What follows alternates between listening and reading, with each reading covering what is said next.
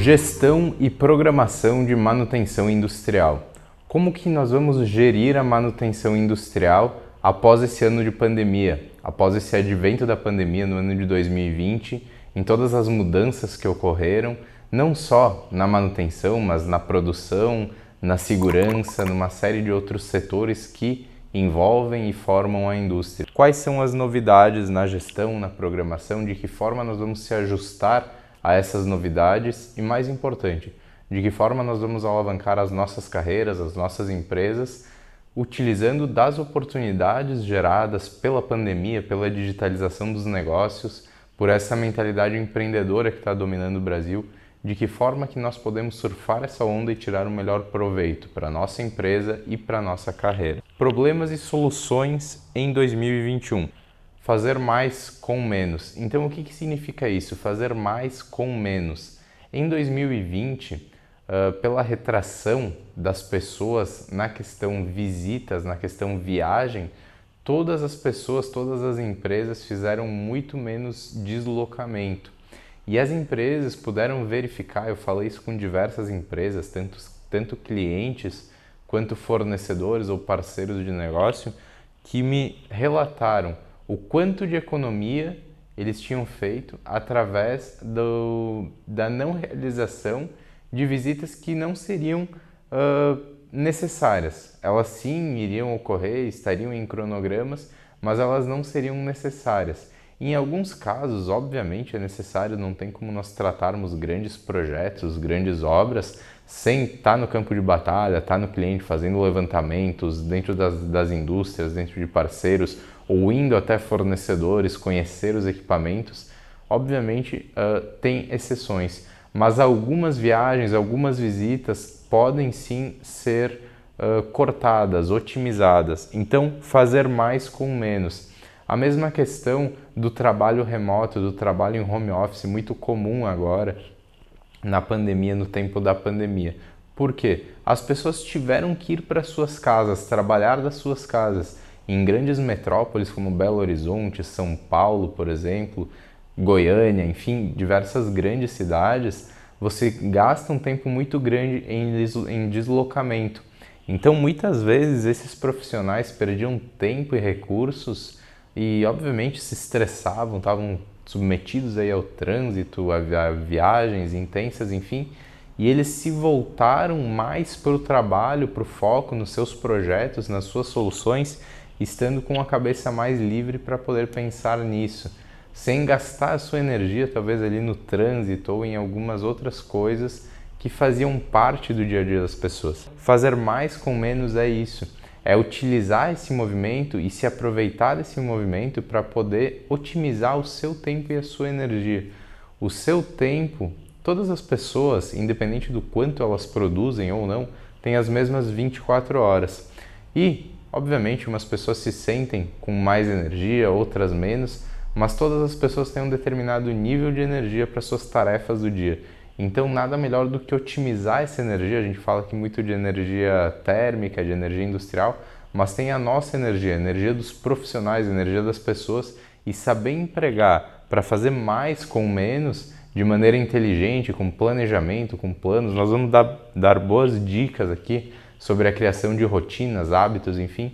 Então, fica com a gente nessa apresentação e nesse vídeo e seja muito bem-vindo. A indústria que cresceu vai continuar crescendo.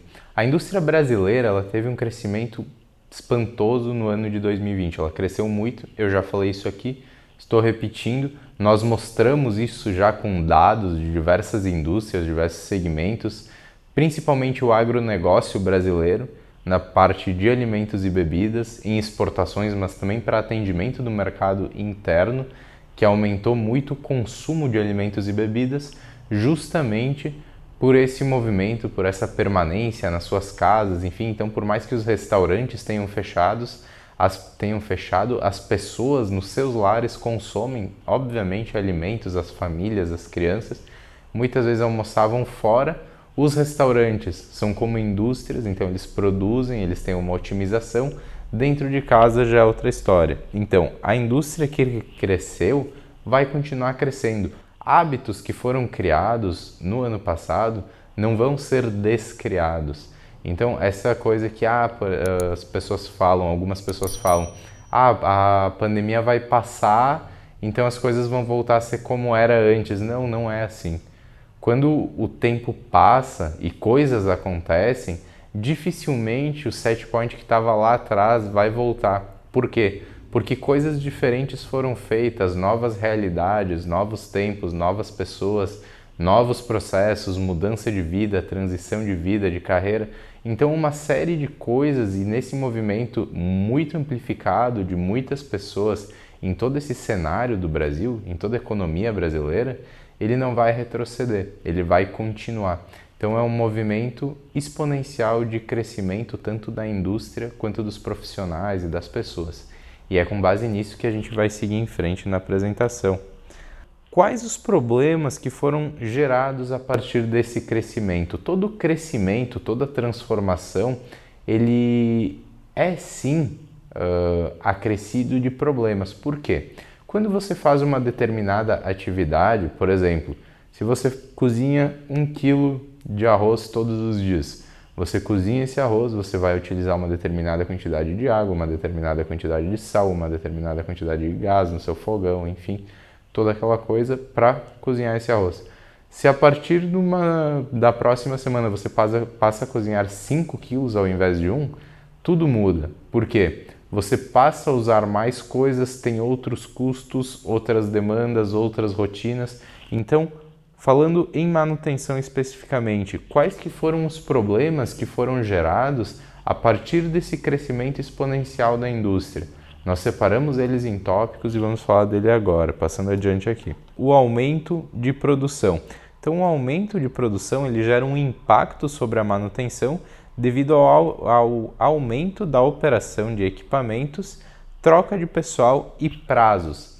Então, quando você aumenta a sua produção, os seus equipamentos obviamente vão ter que trabalhar com uma carga maior para poder atender a demanda que é crescente. Então, se você tem lá a sua fábrica que tem uma determinada demanda e a partir um momento essa demanda passa a ser crescente, você provavelmente não vai ter tempo hábil para fazer uma linha nova, comprar equipamentos novos, instalar uma planta nova dentro de, sei lá, dois ou três meses, por exemplo. Você vai precisar de tempo para fazer isso, por mais ágil, por mais que você tenha um setor de engenharia, aquela coisa toda, você vai sim precisar de tempo para desenvolver um projeto.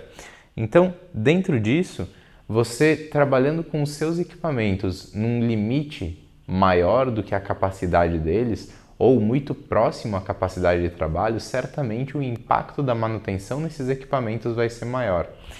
Além disso, a troca de pessoal, então não é nem só a troca, mas a inclusão de pessoal. Se a produção aumenta, você vai precisar contratar mais pessoas para dar demanda num volume para poder atender a demanda de um volume crescente de trabalho. E para poder atender essa demanda, nem sempre você vai conseguir encontrar profissionais qualificados para lidar com os equipamentos, para operar os equipamentos.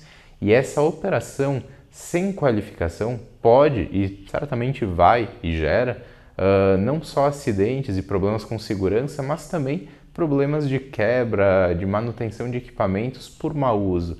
Então, sim, os equipamentos estão lá. Muitos equipamentos não têm um nível tão alto de automação, então eles dependem de operadores e esse operador fazendo uso desse equipamento, ele sem experiência, sem saber direito o que ele está fazendo, vai acabar gerando o quê? Gerando mais custo de manutenção.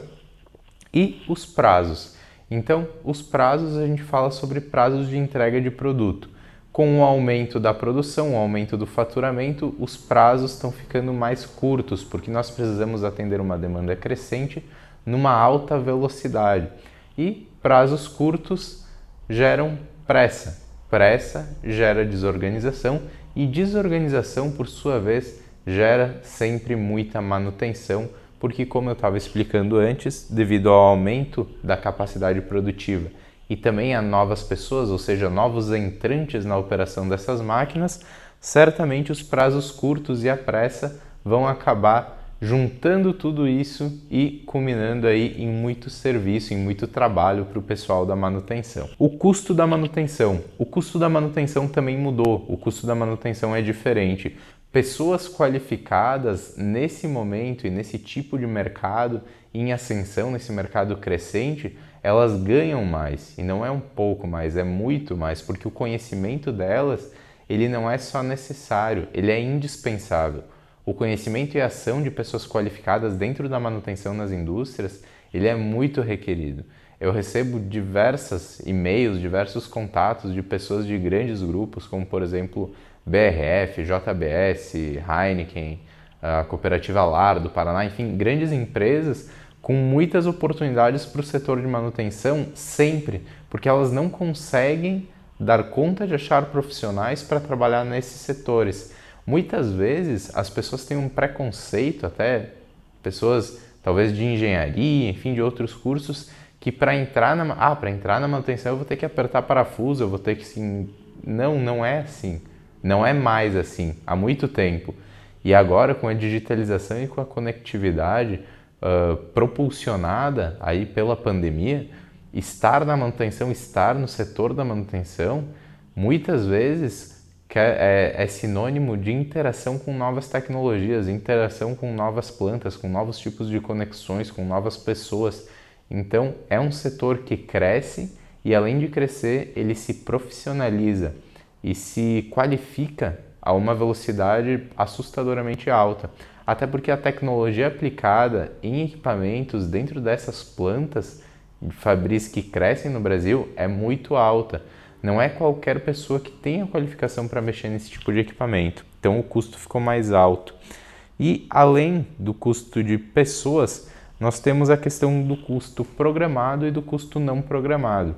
Normalmente as empresas traçam planos, dentro desses planos elas têm verbas e dentro dessas verbas elas alocam parte para manutenção.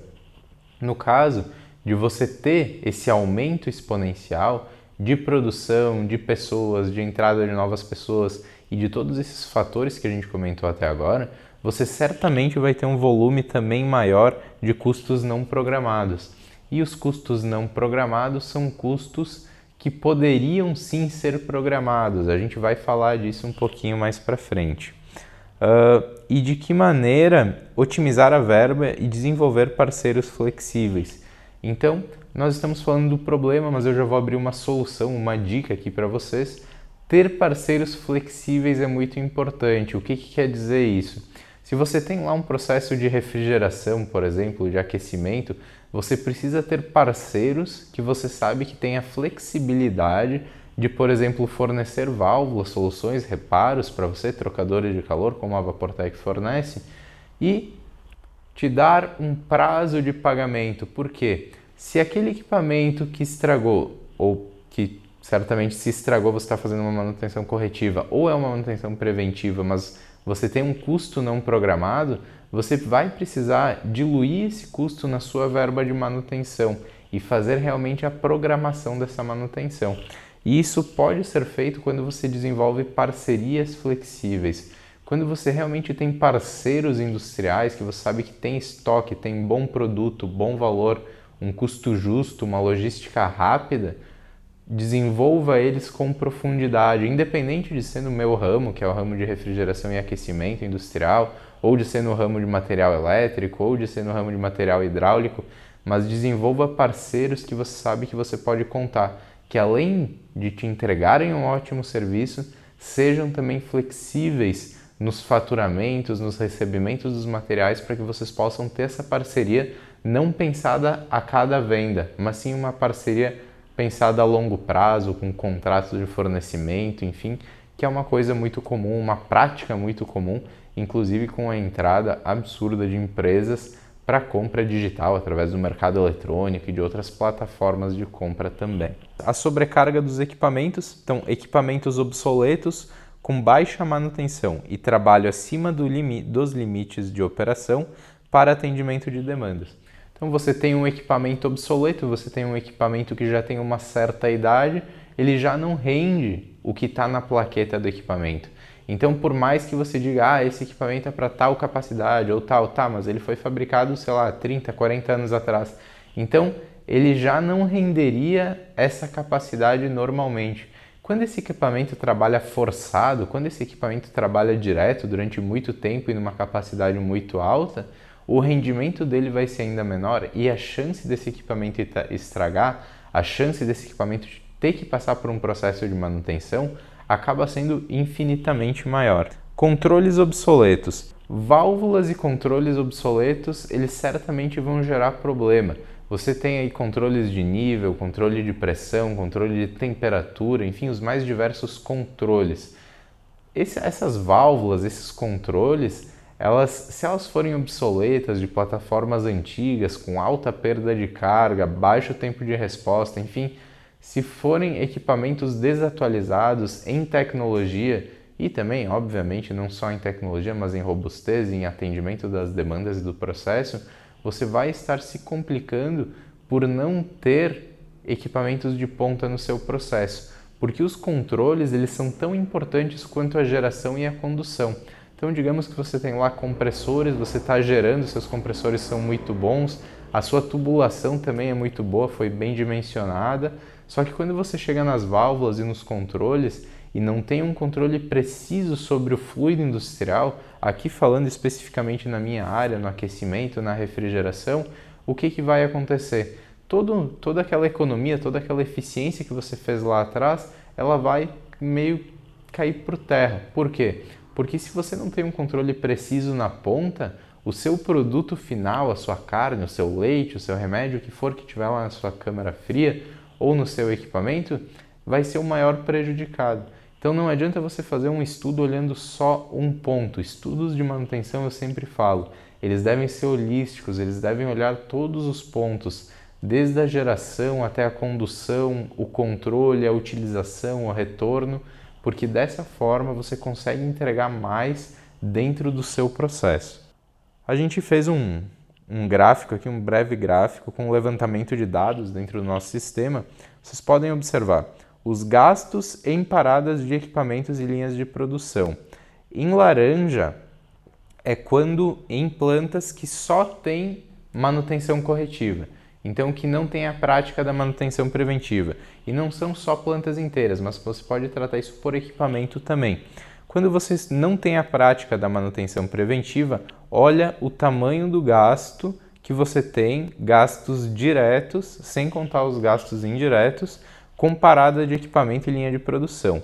Aí esse verde é quando tem a manutenção preventiva e o azul é quando tem manutenção preventiva e corretiva.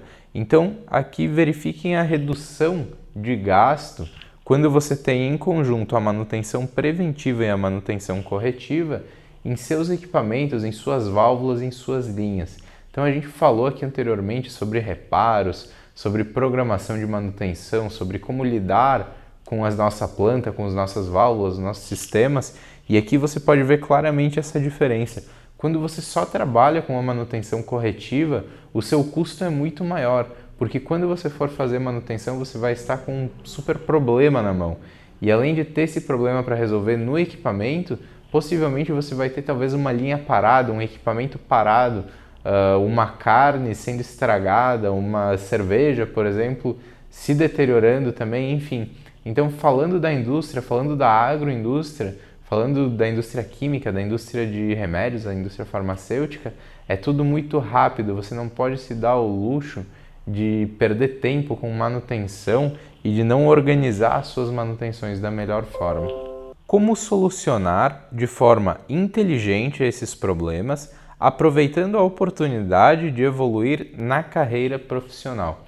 Então a gente sempre fala bastante aqui sobre empreendedorismo, sobre análise, sobre sistemas, sobre processos e nada mais justo do que pegar esses problemas da manutenção e mostrar para vocês, mostrar para os técnicos, supervisores, para as pessoas que atendem e estão relacionadas a esse setor, como gerar oportunidade de evoluir na sua carreira, como utilizar a seu favor esses, enfim, esses problemas que estão acontecendo, não uh, de uma maneira oportunista, mas sim de uma maneira de entregar soluções para um bem mútuo. Então você entrega algo bom e recebe também algo bom.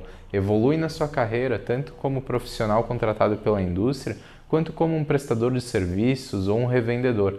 Eu sempre faço questão de falar isso aqui, mas os nossos conteúdos são feitos para todos vocês. não só para os funcionários diretos, mas para aqueles que, como nós também, atendem à indústria, estão inseridos tanto com serviços, projetos e produtos. A estratégia é superior à ação contínua.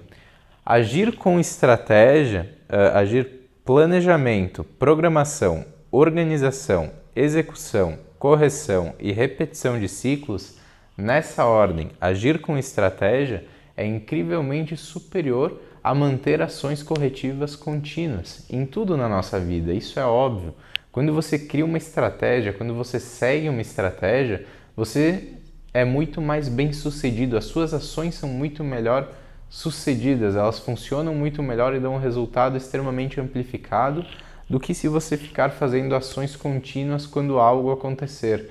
Então, você sai da posição de quem está reagindo a algo para a posição de quem começa a criar coisas. Você planeja, você faz uma estratégia e dentro disso você cria as suas próprias rotinas que vão permitir que a empresa, a indústria, tanto a sua indústria quanto a indústria que você atenda, possa seguir o seu fluxo natural, faturando, trabalhando com um menor índice de estresse e um maior ganho operacional. Então, aqui a gente segue alguns passos, que seria o primeiro passo, que é o planejamento. Então, fazer o planejamento, a programação com o plano, com a estratégia em mãos, com o planejamento. Você faz uma programação para realizar esse planejamento organização. Depois, depois não, seria basicamente até junto, junto com a programação nós fizemos a organização, então seria a distribuição de quem vai fazer o que, como, a execução, então acompanhar a execução, ver como as pessoas estão fazendo a execução, ou se for eu mesmo também, acompanhar os meus parâmetros de, de execução, tomar nota, se está saindo conforme o plano, ou se não tá, por que, que não tá? O que, que eu posso fazer para ser conforme o plano? Ou se o plano era ruim, o que, que eu preciso mudar no meu plano, no meu planejamento? Correção, então, que é basicamente o que eu falei, o que eu preciso alterar no meu plano, o que eu preciso fazer diferente. E a repetição dos ciclos. Nada uh, fica bom, fica bem feito de uma hora para outra. Então, a repetição é o que realmente vai aumentar a nossa capacidade de entregar algo superior. Então, fazer esse ciclo dentro das manutenções, dentro das manutenções que nós temos na nossa indústria, e depois repetir os ciclos dessa forma para manutenções e ações em outros equipamentos, vai trazer resultados muito grandes em relação ao que nós temos hoje. Eu peço para vocês prestarem atenção nessa imagem. Ele está falando do ciclo PDCA japonês, que seria plan de planejar, do de executar, check de verificar e act de agir. Então, eh, o japonês ele planeja, planeja, planeja, executa rapidamente, verifica se as ações implementadas foram eficazes e age para melhorar ainda mais. Não é à toa que tem fábricas como a Suzuki, a Mitsubishi, tantas outras enormes Uh, a Mitsubishi, por exemplo, é um ótimo exemplo para quem conhece. Todo mundo já ouviu falar que basicamente se você for comprar uma Mitsubishi numa concessionária, você vai sair com ela de lá, vai usar ela até o final da garantia e nada vai acontecer. Por quê? Porque ela tem um padrão de qualidade absurdamente alto. A, a fabricação desses carros, dos carros japoneses, é referência em todo o mundo. A Toyota, por exemplo, tem uma história que engenheiros da Ford foram conhecer a Toyota e eles tinham em determinado ponto da produção da Ford, eles batiam uma parte do carro, enfim, e eles viram que na Toyota eles não faziam isso. Eles pediram para os engenheiros por que, que eles não estavam fazendo isso. E eles responderam com estranheza: é porque nós projetamos esta peça para encaixar, ela não precisa ser batida. Então é o planejamento, eles gastam muito tempo planejando e muito menos tempo fazendo. Esse mesmo ciclo no Brasil, então, a parte do P. Para que tanto planejamento? Para que planejar? O D demora muito mais para executar. Então, obviamente, se tu não planeja, o tempo de execução vai ser absurdamente maior. Isso é óbvio. Não tem como uh, ter algo planejado e ter algo que não foi planejado e o que não foi planejado acontecer com uma velocidade maior. Até pode acontecer, mas certamente muitos erros vão ser decorrentes dessa atitude. Uh, o C dá uma conferida se a coisa está andando e o A apaga incêndios e não tem tempo para pensar em mais nada. Então é exatamente esse o ponto: apagar incêndios. Quando a gente liga para o pessoal para, enfim, para falar de algum projeto, se tem alguma, alguma pendência, alguma coisa, normalmente supervisores, operadores, programadores, técnicos principalmente, ah, eu tô fudido aqui, tô apagando um incêndio, tô não sei o que, não. Ah, ah, ah. Então acaba, me liga depois, me liga no final da tarde, me liga de noite. Então essas pessoas, as pessoas envolvidas na cadeia da manutenção, acabam trabalhando muito mais justamente por perder muito tempo apagando incêndios, resolvendo problemas e destinar pouco tempo para o planejamento. Claro, não estou falando aqui, não estou afirmando que todos os profissionais são assim, que é uma regra. Eu não estou ofendendo ninguém, só estou trazendo parâmetros para que a gente possa discutir e repensar. Porque se eu gasto muito tempo resolvendo problema, alguma coisa está errada. Se eu gasto muito tempo e me estresso muito apagando incêndio, trabalho todo final de semana, de manhã cedo até de noite, todos os dias, alguma coisa está errada. Então eu preciso olhar para o meu processo, eu preciso olhar para a minha empresa, e a gente vai falar um pouquinho mais para frente, mas eu ouço muita gente falando: ah, mas lá na minha empresa eles não dão bola para isso, tem que rodar até quebrar mesmo. Isso é besteira, isso é bobagem. Não existe nenhuma empresa que pense assim, nenhum empresário que pense assim. Pelo menos não os que realmente vão bem, estão prosperando estão evoluindo. Se, se realmente a empresa que você trabalha pensa dessa forma, vá buscar outra coisa para sua carreira. Saia dessa empresa porque não é uma boa oportunidade. Tá aí, pode ser sim um salário no final do mês, mas busque algo melhor para você, busque uma evolução. Trabalhar em ambientes tóxicos e corrosivos dessa forma vai fazer com que você perca muito tempo da sua vida trabalhando muito para pessoas que não estão nem aí para você, como elas não estão nem aí para a própria empresa delas. Então, pensem nisso. Tipo de manutenção. A gente já falou muito sobre isso aqui, então eu só vou destacar os pontos. É a preventiva, a corretiva, a preditiva e a corretiva emergencial. Então a preventiva é aquela manutenção programada preventiva que previne os problemas de acontecerem. A corretiva, ela normalmente é feita, pode ser programada também, mas normalmente é feita de forma direta quando existem os problemas. A preditiva, que eu destaquei aqui, nós não costumamos falar porque não faz parte da minha área, mas ela está mais ligada à parte civil e não e muito menos ligada à minha parte, a parte de controles industriais. E a corretiva emergencial, que aí sim, o equipamento está parado, o equipamento quebrou, o equipamento vazou, ou alguma coisa do tipo, e aí você tem que fazer uma manutenção corretiva de forma emergencial. Através de uma emergência, através de um chamado, você vai ter uma ação do corpo de manutenção em cima daquele processo, em cima daquele equipamento. A indústria 4.0, o que ela tem de oportunidade de solução? Nós temos que aprender a utilizar a informação ao nosso favor. Além de automatizar colha dados, analise e haja em relação a essas informações.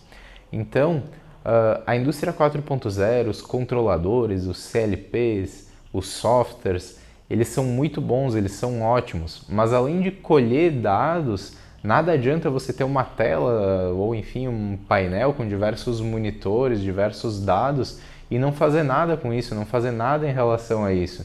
Então, além de colher esses dados, aproveita a tecnologia que nós temos a nosso favor para fazer algo em relação a eles. Relaciona esses dados, analisa esses dados. As maiores empresas do, do mundo, elas trabalham basicamente com análise de dados. Elas analisam dados dos seus consumidores, elas analisam dados dos seus produtos, dos seus processos, das suas filiais. Então, a análise de dados ela é primordial, especialmente falando em manutenção onde você tem equipamentos, tem padrões, tem dados, tem processos e pessoas, e você pode juntar isso num grande estudo. Nós vamos falar mais adiante também em como apresentar isso, como apresentar isso dentro da sua empresa ou como apresentar isso dentro do seu cliente. Valorize o seu trabalho.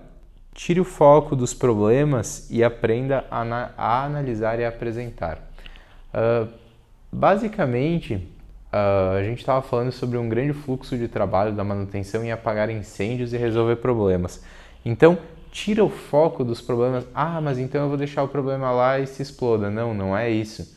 Claro, resolve os problemas, sim, você tem que fazer isso, mas com o tempo, aprendendo a analisar, aprenda a analisar, analise o que está acontecendo. Se aquele equipamento sempre dá problema, por que, que ele dá problema? Qual que é a causa? Qual que é a raiz disso? O problema, ele é só o efeito, ele não é a causa. Então, ah, estoura junto, estoura a válvula, dá problema em purgador, uh, dá problema em válvula de refrigeração, válvula solenoide, bobina, enfim. Analisa o porquê desse problema, aprende a analisar. Quando você gastar um pouco mais de tempo analisando o processo e analisando o equipamento, você vai perder muito menos tempo e vai ganhar muito em qualidade de vida dentro da sua empresa quando você souber aonde estão esses pontos e solucionar esses pontos. Aprenda também a apresentar isso. Não é a questão de, ah, não, você tem que mostrar o que você faz, não sei o quê. Não é isso. Não tem nada a ver com isso. Mas quando você faz uma análise, implementa essa análise, essa análise gera um resultado, você deve sim apresentar essa análise, tanto se você for funcionário, apresentando para os seus superiores, para a sua gerência, por mais que você ache que eles não deram a devida atenção, não deixe de apresentar esses dados, mostrar esses dados. Nós vamos falar sobre como mostrar eles um pouco mais à frente. Se você faz parte da indústria como prestador de serviço e revendedor, da mesma forma, apresenta esses dados e olha para eles. Você tem diversas oportunidades, só que se você ficar olhando só para o problema, você vai ficar sempre trocando válvulazinha, trocando bobina, trocando não sei o que. Quando você pode sim sair do problema, olhar isso do andar de cima, digamos, e enxergar o processo. Através da análise de processo, você vai enxergar as verdadeiras oportunidades. Como levantar dados? Observe, anote, converse, corrija. Custos diretos e custos indiretos. Então, observe. Observar é a ferramenta que todos nós temos, ou pelo menos deveríamos ter, quando nós estamos na indústria, independente da posição que a gente ocupa. Então, você vai observar o processo. A partir da sua observação, você vai tomar nota do que está acontecendo. Então, você tem os equipamentos, você tem os painéis, você tem os manômetros, os termômetros, você tem as válvulas, você pode anotar, catalogar, fazer até um esboço, um desenho desse processo. Converse, converse com os operadores do equipamento.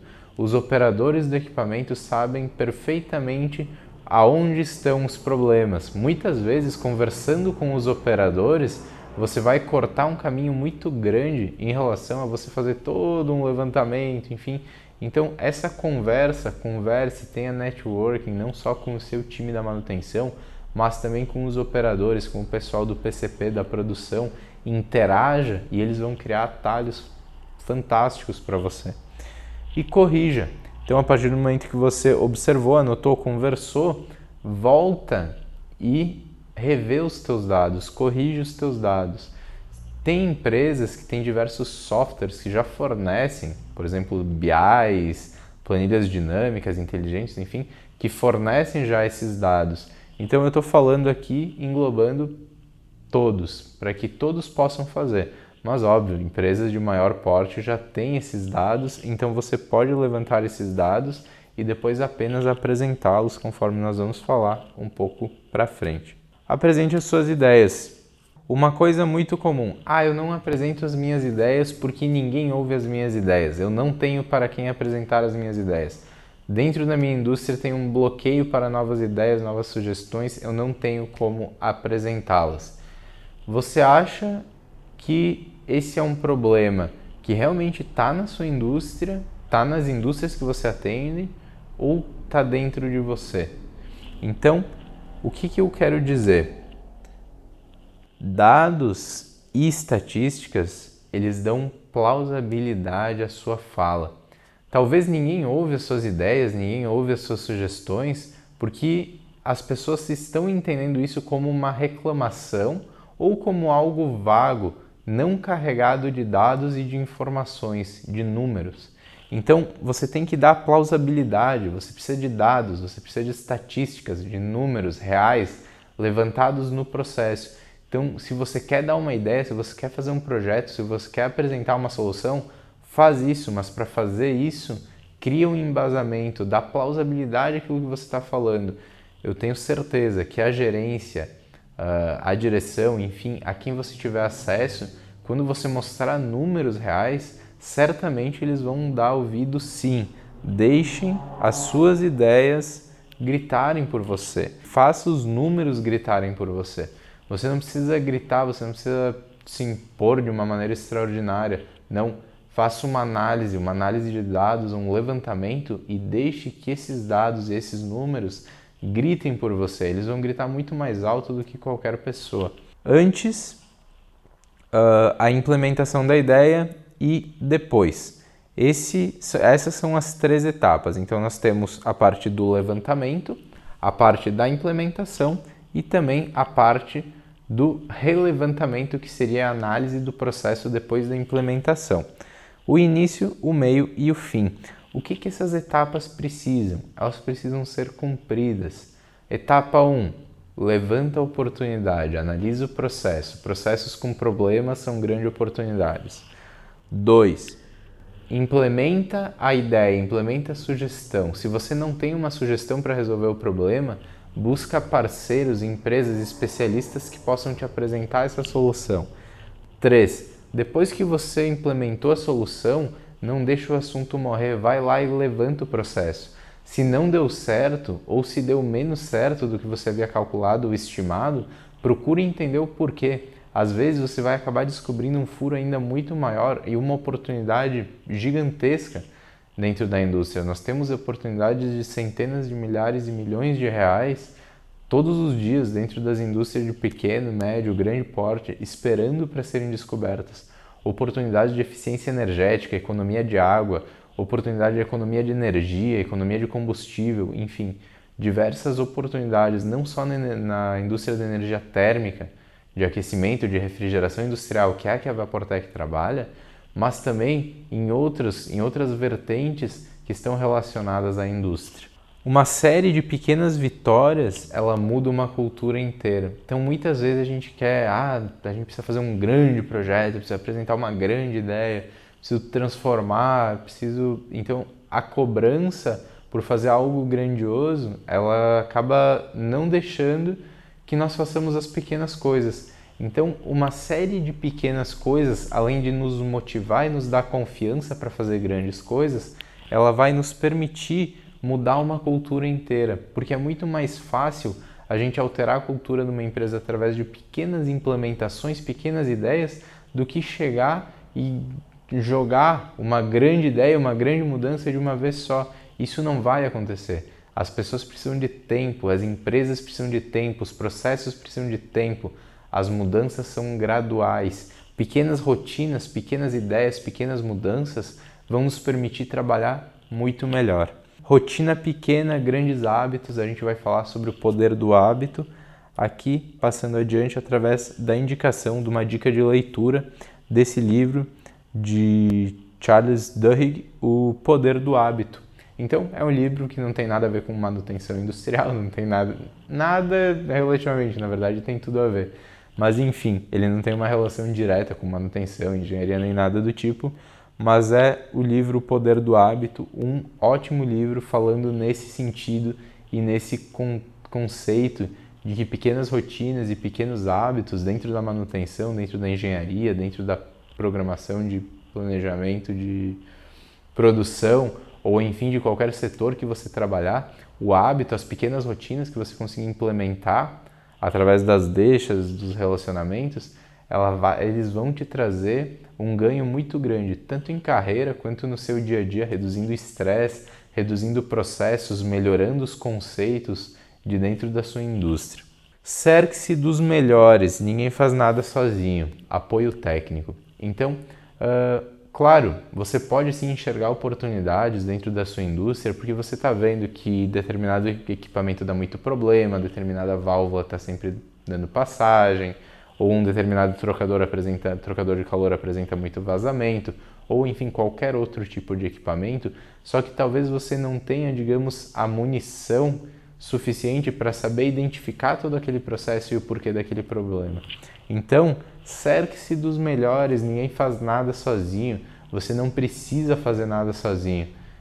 Ache boas empresas parceiras, especialistas que saibam o que eles estão fazendo e falando, que tenham produtos, pessoas, atendimento de qualidade e cerque-se dessas empresas.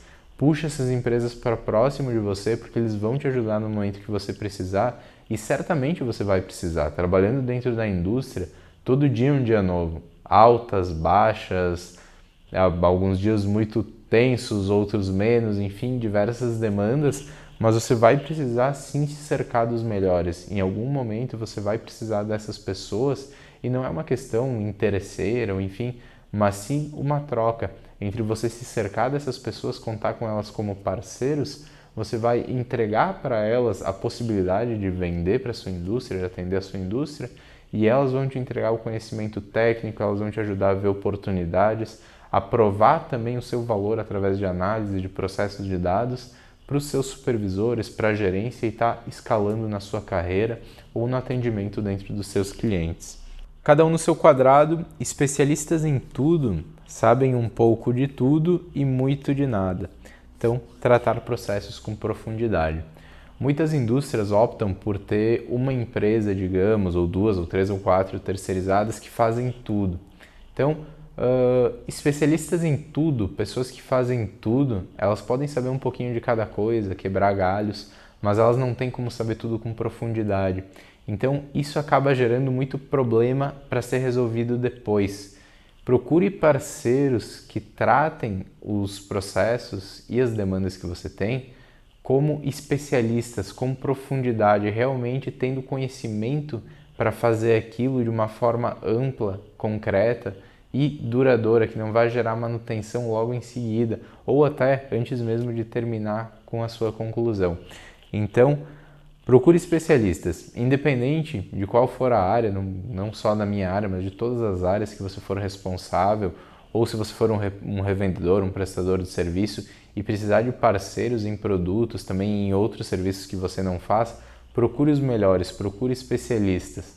Não quebre galhos, não procure cortar custos para fechar projetos, porque isso pode gerar um grande custo, um custo muito maior que às vezes vai custar a sua empresa, a sua carreira, enfim, a sua carreira não, mas talvez o seu emprego. Então, cerque-se dos melhores e procure os especialistas. Fornecedores de confiança são parceiros, desenvolva-os. Qual que é a importância do networking? Uh, networking o que, que é? Networking basicamente é relacionamento. O relacionamento ele é extremamente importante e dentro desse processo de digitalização o relacionamento é muito mais fácil e nós vamos falar disso daqui a pouquinho. A facilidade no networking, no relacionamento, ela se dá através de ferramentas como, por exemplo, essa que eu coloquei aqui que eu destaquei. Use a conectividade ao seu favor, através do LinkedIn, por exemplo. O LinkedIn é uma rede profissional. Até algum tempo atrás, ele era visto como uma plataforma para colocar o currículo online. Hoje não. O LinkedIn é uma plataforma que nos permite nos conectar a pessoas que trabalham no mesmo segmento do que nós, em segmentos diferentes, seguir empresas, trabalhar em parceria com outras empresas, outros estados, até outros países. Então, uh, perde menos o teu tempo, talvez assistindo Netflix, viajando, trocando filme por filme, ou no Facebook, no Instagram, no Instagram, enfim, e destina um tempo maior para o LinkedIn o LinkedIn ele vai te conectar a pessoas que realmente vão ter um diferencial na sua carreira, na sua vida.